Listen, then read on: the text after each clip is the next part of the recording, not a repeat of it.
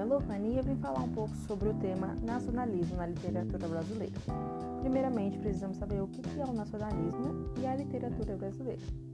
Bom, nacionalismo é uma ideologia de um movimento político é, na consciência de uma nação definida por termos.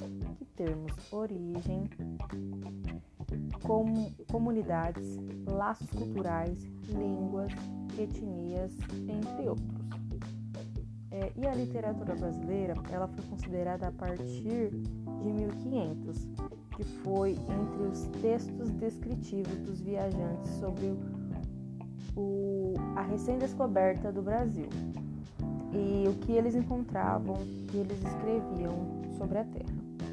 É, agora vamos falar o que é o nacionalismo na literatura brasileira.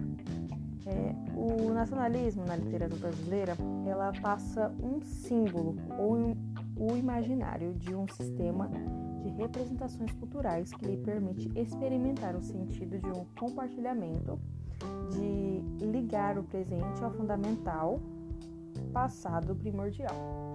Bom, e por que e como isso se desenvolveu? Ela aconteceu na década de 1900, 1840, com as obras de José de Alencar, que utilizou modelos literários franceses para descrever regiões e meios sociais do Brasil, que se tornam mais complexas na segunda metade do século XIX. E umas grandes obras foram criadas no meio de tudo isso, que foi a poesia e a prosa. Eu vou falar algumas poesias que foram que foram criadas, que foi Suspiros Poéticos e Saudades, de Gonçalves Magalhães, e Ijuca, Pirama e Canção do Exílio, de Gonçalves Dias, e a poesia de Iracema e Guarani, Guarani de Zé de Alencar.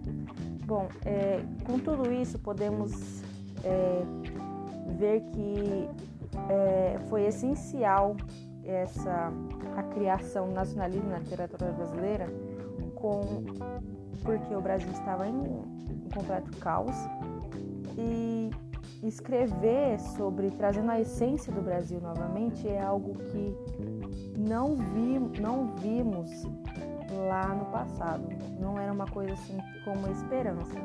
E como essa como essas literaturas, como essa literatura veio trazendo a essência que é o Brasil, como realmente ele é, belo, livre, amigável, é, podemos lembrar do que o que é verdadeiramente o Brasil, né?